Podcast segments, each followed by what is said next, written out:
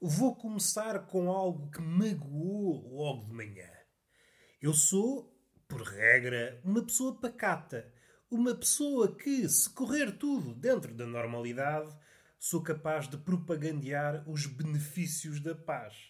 Agora, se me fazem passar da corneta, expressão que é muito utilizada em tabernas, aquelas pessoas mais elitistas provavelmente desconhecem este tipo de expressões, passado da corneta, passado dos cornos, são expressões da mesma família. Passar-me da corneta, passar-me dos cornos, passar-me da marmita, passar-me da boneca, é sempre passar-me. Passar-me para qualquer coisa. Assim, atabalhoadamente, não sou capaz de criar um raciocínio à altura, parece-me uma metamorfose. Não daquelas que aparecem nessa obra-prima de Ovídio, com o mesmo nome, mas uma metamorfose mais caseirinha, mais modesta. Passo-me da boneca. Serei uma boneca? Passo-me da boneca? Transbordo da boneca? Passo-me da marmita? Porquê é que tu estás com uma marmita numa taberna? Já estou aqui engasgado. É uma pergunta que pouca gente faz. Nunca vi um pensador dedicar-se a este tipo de questões. Porquê é que um zaragateiro se há de passar da boneca, da corneta e estabelecer aqui uma hierarquia? Felizmente estou aqui para colmatar aquilo que interessa. O mundo está todo muito empenhado a vencer a pandemia. Há países melhores, a Nova Zelândia, e depois há aqueles que, como Portugal, epá, põem a nu aquilo que nós somos. Um paraíso de bananas. É isso que nós somos, um paraíso de bananas. E há Chelsea bananas. Para dar o exemplo, assim um exemplo célebre que está fresco na memória, aquilo que se está a passar no LAP. Por um lado, é triste. Não podemos ignorar a tristeza do cenário. Mas, se olharmos cientificamente para o caso, eu acho que podemos extrair uma espécie de felicidade, uma espécie de conhecimento. Não sei se estão a par, mas já há várias teorias que aludem aos universos paralelos, mas nunca houve uma prova capaz. Há teorias, mas ainda não houve aquela prova pesada, cabal.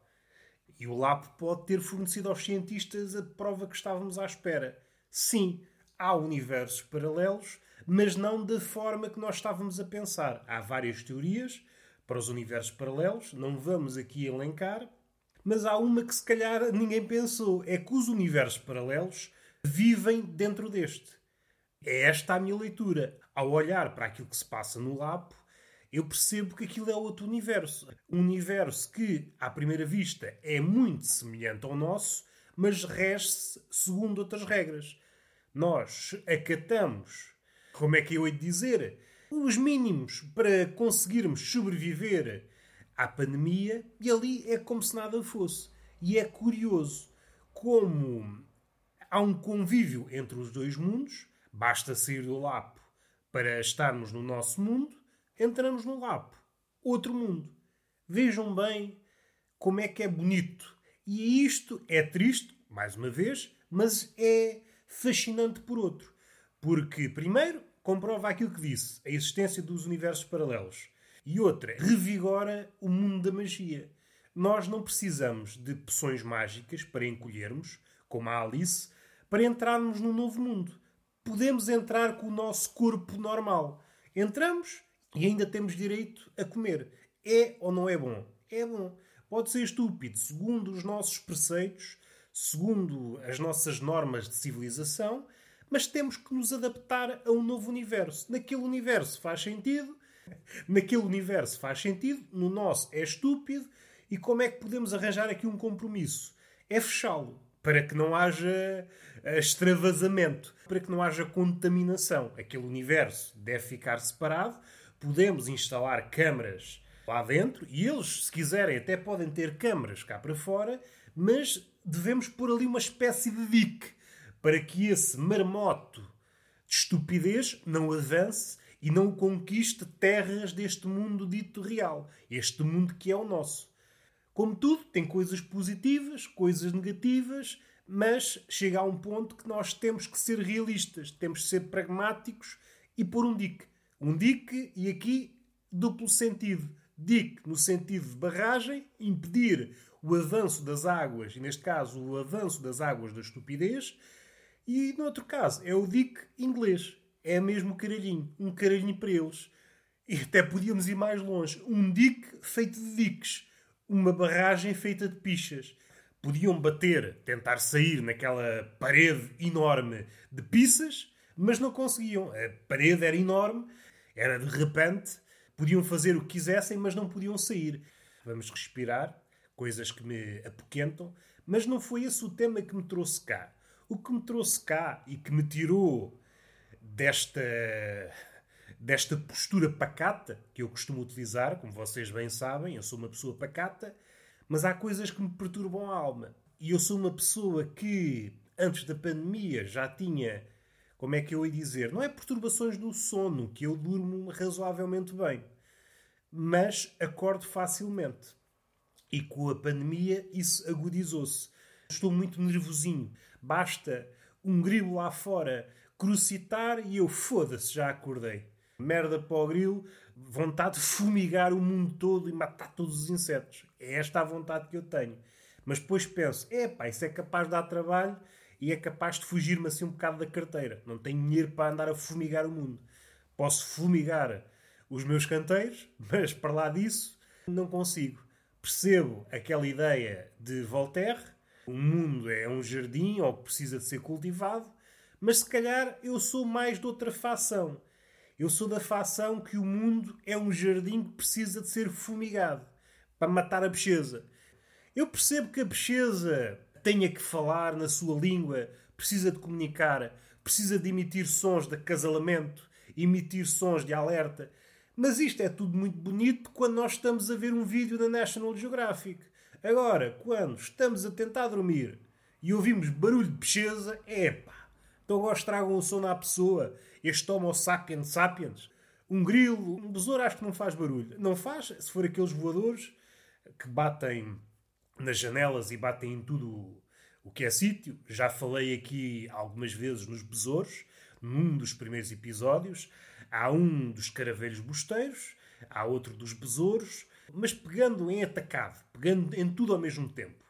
São um bocadinho lerdos. Epá, andam a voar, mas não percebem nada do, do ofício andam às cabeçadas. E os pássaros, por vezes, têm aquela desculpa: ah, é o vidro, é um vidro, não se aperceberam e foram contra o vidro. Batem uma, duas, dez, mil cabeçadas. Chega a um ponto e aí é que se vê. Este é o critério para fazer uma hierarquia de inteligência nos pássaros. Qual é o número de cabeçadas que a ave precisa de dar num vidro até desistir e ir à sua vida? Há aves que levam a vida, encontram um vidro, não está aqui nada, vou continuar a cabecear o vidro, até mais não. Há outras que se apercebem logo. E aqui também não percebo. As aves, algumas são burras num certo sentido, mas depois são extremamente inteligentes noutro. Aquela questão dos espantalhos, as aves já não passam cartão aos espantalhos. É mais uma panca do agricultor. É pá, apetece-me fazer aqui arte contemporânea. Vou espetar aqui três ou quatro espantalhos. Muito bem.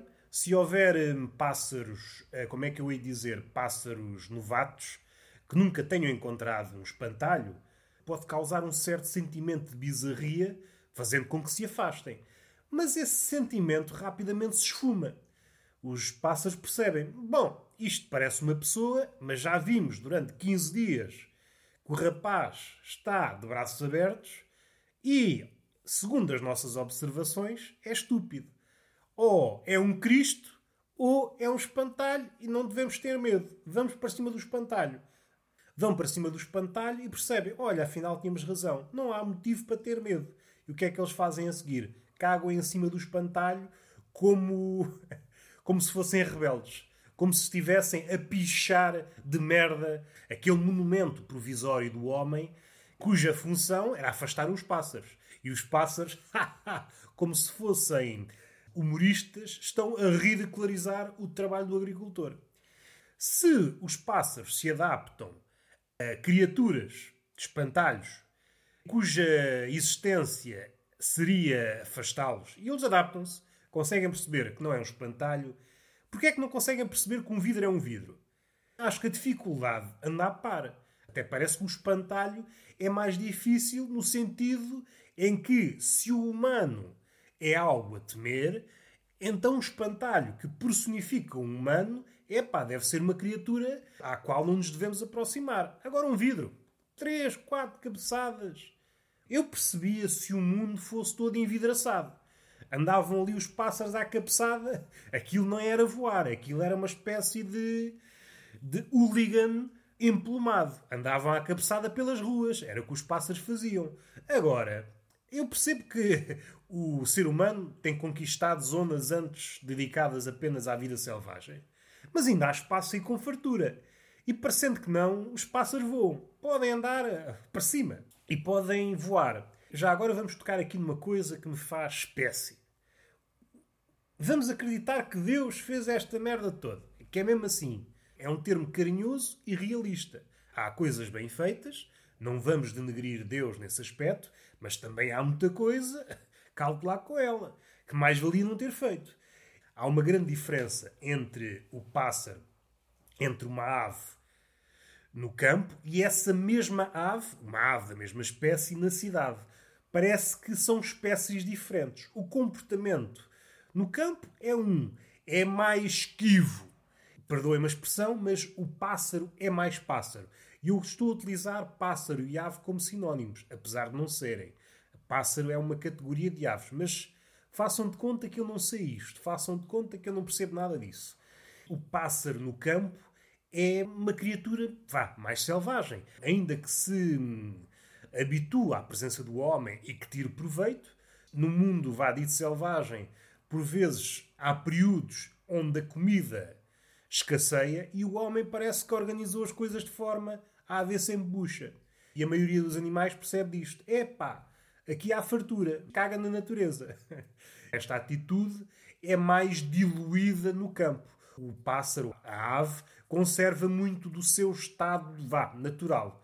Na cidade, há uma inclinação para a ave se adaptar àquilo que a rodeia percebe que há muito desperdício e caga na natureza. É pá, não estou para isso, para andar aí no meio das árvores e no meio do chão a apanhar minhocas. Se há hambúrgueres aí pelo chão a pontapé, agora vou apanhar minhocas. É pá, as minhocas já não sabem o mesmo. Aliás, aliás, aliás, agora pensando melhor, estou a pensar num pombo que anteriormente comia minhocas, supondo que os pombos comem minhocas, acho que sim, e a primeira vez que um pombo comeu um hambúrguer do McDonald's, pensou: epá, isto é igual, mas com pão. pensou: se isto é igual e com pão, porque é que eu hei de ir aí para o campo à procura de minhocas, que às vezes não se encontram? Fica à porta do Mac e as pessoas deitam os restos. É ou não é melhor? E o pombo transforma-se noutra ave, fica mais calculista. Como a fartura começa a engordar, começa a afastar-se daquilo que o caracteriza enquanto ave, que é voar. Mais gordo, fica incapaz de voar, ou pelo menos já se devem ter deparado aqueles pombos ou outros animais que estão de tal maneira habituados com as pessoas que já não passam o cartão às pessoas. Vocês, se quiserem, podem dar um pontapé no pombo, que o pombo não se afasta. Ao contrário de um pombo do campo. O pombo do campo percebe as vantagens de viver perto do homem, mas não quer cá grandes intimidades. Vamos respirar fundo. E não era nada disto que eu queria falar. O que é que eu queria falar? O que é que me trouxe cá? Trouxe-me cá o facto de eu ter acordado devido à buzina delas. Uma pessoa encomenda coisas e depois buzinam à espera que nós saiamos à rua. É um método que tem sido adotado durante a pandemia. Antes batia-se à porta. Agora, não sei se por eh, medo do bicho apita-se. E eu, como vivo num sítio pequeno, nunca sei se é uma encomenda, se é o peixeiro, se é o padeiro, se é alguém maluco, um gajo maluco do tuning a apitar. Às vezes sai à rua 30 vezes, como se fosse uma velha, sempre à cata do que é que se passa. Mas não, só estou à espera de um livro, por exemplo. E hoje ocorreu acordar devido a uma encomenda, Ouvi a buzina dela, acordei, fui buscar a encomenda, deitei-me outra vez e, envolvidos, talvez uns 15 minutos, apitaram outra vez. E eu cometi o erro. Sou inocente. Fui para a cama, pensei, estou tão bem. E aconteceu aquilo que raramente me acontece. Acordo e consegui voltar ao sono. Sabem aquela temperatura ideal? Eu estou mesmo bem. Isto deve ser o paraíso. Estou mesmo quentinho, estou mesmo bem. Não há nada no mundo a não ser um broche. Aí sim, aí subíamos de escalão, mas estou quase perfeito. Estou num estado de beatitude. Sou uma espécie de monge enrolado em mantas. Apitou outra vez e eu, foda-se. Lá me levantei e fui buscar outro livro. Agora, aqui uma coisa. Isto é chato. É chato porque não há organização nenhuma. Tanto podem aparecer eh, no fim do dia, como podem aparecer logo de madrugada, à hora do almoço. Por vezes, por vezes fazem de conta que não estamos em casa. E nesta altura quase toda a gente está em casa. Isto é muito do CTT, mas empresas de entregas também fazem, fazem muito isso. Outra coisa curiosa é que isto aqui tem muito que ver com o capitalismo, vá, tardio. Para poupar meio cêntimo, há empresas, neste caso livrarias, que contactam certas empresas. E é curioso uh, como isso é um motivo único. O que é que conta? Há forma de poupar meio cêntimo? Então vamos utilizar este serviço. Nem que seja trocar uma carrinha por um gajo que entrega livros de burro. Poupe meio cêntimo. O gajo pode entregar livros de burro? Pode. Vai levar mais um mês? Vai. A encomenda pode perder-se no caminho? Pode. O que é importante é poupar. O resto nada interessa. Ver uma pessoa com uma encomenda na mão, isso é para si? Sim. Qual é o nome do burro? Pergunto eu.